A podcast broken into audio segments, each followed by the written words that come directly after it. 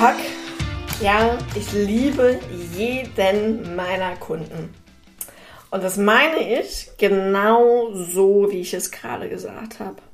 Jeder meiner Kunden, egal ob männlich, weiblich, divers, Unternehmer, selbstständig, Freiberufler, Maurer, Handwerker, Grafikdesigner, ITler, es ist mir so egal, denn ich arbeite nur mit coolen Leuten zusammen. Und ähm, ich war ja auf dieser DKM-Messe und da ging es auch so ein Stück weit um Positionierung. Und ich habe einfach gemerkt, dass mir gerade so alles um die MINT-Berufe, vielleicht ist es den Begriff, vielleicht auch nicht. MINT äh, steht für die ganzen IT-Berufe, also alles, was irgendwie mit Technik oder IT oder Programmierung oder Einstellung zu tun hat. Ähm, EDV, ne? Diese ganzen Leute. Ähm, ja, das sind MINT-Berufler, sagt man jetzt heute, heutzutage ganz neu modern. Und die Grafikdesigner, Mediengestalter, ähm, ja, Marketingunternehmen, all diese Leute, die machen mir ganz, ganz besonders viel Spaß. Und jetzt war so die Frage auf dieser Messe, ist es wirklich notwendig, sich so übertrieben krass zu positionieren, spitz in eine Nische reinzugehen oder bietet man doch den Bauchladen an? Und das sind Themen, mit denen werde ich mich 2023 auf jeden Fall auch noch mal ein bisschen intensiver beschäftigen, ob ich meinen Kundenkreis dahingehend auch wirklich noch mal weiter einschränke, also einfach in meiner zukünftigen Positionierung. Das heißt jetzt nicht, dass ich meine alten Kunden abgebe, falls du das jetzt gerade hörst. Nein, wir arbeiten weiter zusammen. Ähm, aber ob man sich denn da weiter spitz positioniert. Und ich bin da wirklich beim Hin und Her überlegen, weil ich weiß, vom Marketing-Faktor her, von der Positionierung von Ads schalten, ähm, ist es natürlich sinnvoll, sich spitz zu positionieren und eine Nische zu wählen. Da waren zum Beispiel Makler, die haben sich ganz, ganz spitz auf Polizei, auf Feuerwehrmänner, auf Leute, die im Ausland arbeiten wollen, auswandern wollen, positioniert. Ne? Ähm, da waren aber auch welche, die waren auf Rechtsanwälte zum Beispiel spezialisiert oder auf Ingenieure. Und das finde ich alles super, super cool. Aber das, was ich gerade so beitragend finde bei meiner gemischten Zielgruppe, will ich es jetzt einfach mal nennen, weil ich habe wirklich alles. Also wirklich die ganze Bandbreite aktuell. Und ich finde das gut so. Und ich erkläre dir auch super, super gerne wieso, weil die sich einfach gegenseitig unterstützen können.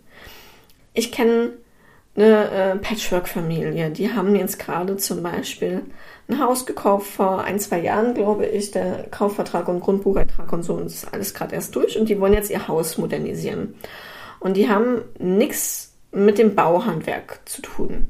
Und das ist aber total cool, weil ähm, die wollen jetzt ihr Dach sanieren. Und ich habe aber Kunden aus meinem Kundenbestand, ähm, die das machen können oder die zumindest jemanden Seriöses empfehlen können.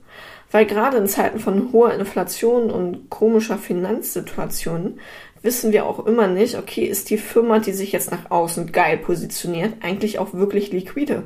Oder hole ich mir da eigentlich schon eine Insolvenzfirma ins Haus wo man dann äh, erstmal schönes Honorar bezahlt oder die Dienstleistung auf jeden Fall im Voraus bezahlt und dann ist der Handwerker weg. Äh, dann leistet er nicht mehr, weil er dann einfach in Insolvenz ist. Und das geht in der heutigen Zeit super schnell. Und das Tolle an meiner Position ist halt einfach als Maklerin, ähm, muss ich die finanzielle Situation von meinen Kunden kennen. Zwangsläufig.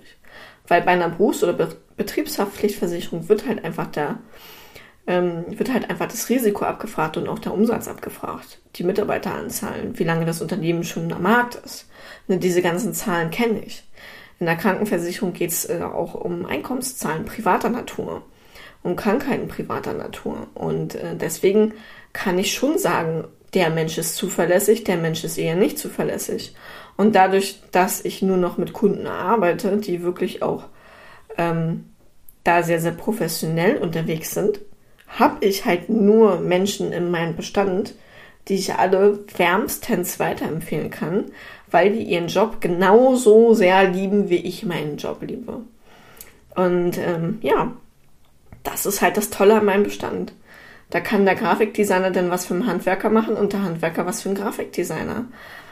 oder der Ingenieur oder der ITler was äh, für die anderen. Oder ich habe auch Baufinanzierer bei mir im Bestand ohne Ende.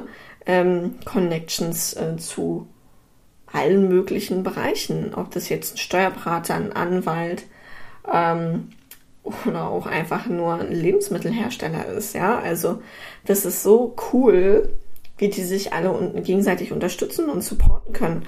Und deswegen bin ich halt echt beim Überlegen, macht es für mich persönlich wirklich Sinn, sich so spitz zu positionieren? Und wenn, dann werde ich es auf jeden Fall dem mitteilen, wenn ich meine Positionierung ändere.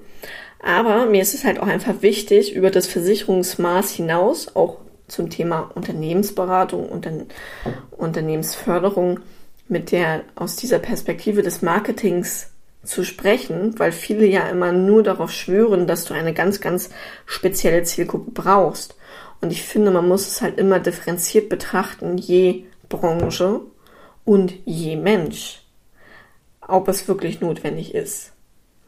Und ich bin der Meinung, gerade mit einem geilen Team im Hintergrund und jemanden, der halt richtig Bock hat, sich weiterzubilden und das auch kontinuierlich tut, ähm, ist es auch so machbar, Spezialwissen aufzubauen, ähm, was ja immer das große Argument ist. Oder zumindest die Connections aufzubauen zu den Leuten, die denn das Spezialwissen haben. Und zum Beispiel auf der DKM konnte ich jetzt auch mit Underwritern sprechen. Underwriter sind denn die, die die Versicherungsbedingungen, die Annahmerisiken und alles dann zum Beispiel auch mit verfassen. Oder auch gucken, wenn wir jetzt ein spezielles Risiko haben, äh, ein extrem hoher Umsatz, äh, ganz viele spezielle Kunden aus den USA zum Beispiel, wo andere Haftungsrichtlinien gelten. Ähm, oder einfach auch das Risiko, Mischrisiko ist, also wenn der Unternehmer mehrere Berufe abdeckt zum Beispiel, ne, die sich dann überschneiden, ähm, hatte ich auch schon alles. Und zu diesen Leuten habe ich inzwischen auch die Connections aufgebaut. Und selbst wenn ich es nicht weiß, wissen die das auf jeden Fall weil die ja einfach mehrere hunderttausend Makler betreuen. Also hunderttausend ist jetzt übertrieben. Wir haben jetzt ähm, aktive Makler, also wirklich selbstständige Makler, habe ich jetzt auf der Messe erfahren, wohl dieses Jahr ungefähr 40.000. Aber dazu kommen ja die ganzen Innendienstler und Angestellte Außendienst und so. Also wir sind schon echt eine große Truppe noch aktuell in Deutschland, auch wenn wir einen krassen Vermittlerschwund schon haben. Das bedeutet, äh, bei uns werden die Berater halt immer alle älter, wirst du sicherlich kennen. Wer hat noch eine junge Beraterin oder Berater? Das ist inzwischen recht selten, aber es ist ja ein Vorteil für mich. Weil ich bleibe ja, ich bin ja noch jung, ich muss erstmal alt werden.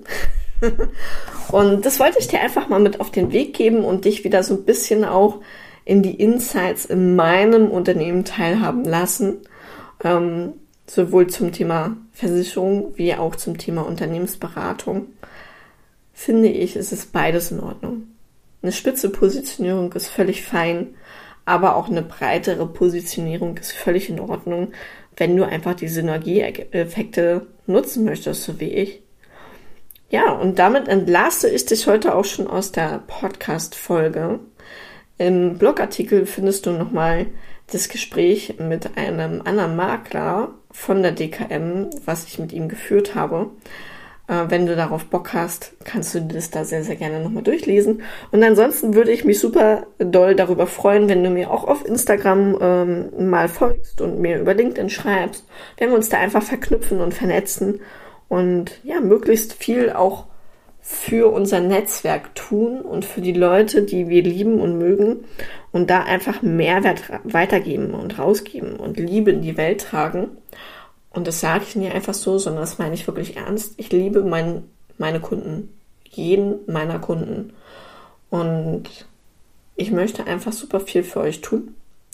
Deswegen lass mich gerne wissen, wenn die Folge für dich beitragend war zum Thema Positionierung.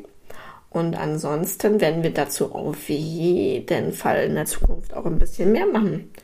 Bleib gespannt, trag dich in den Newsletter ein, um nichts zu verpassen. Und dann wünsche ich dir erstmal noch einen wunderschönen Tag.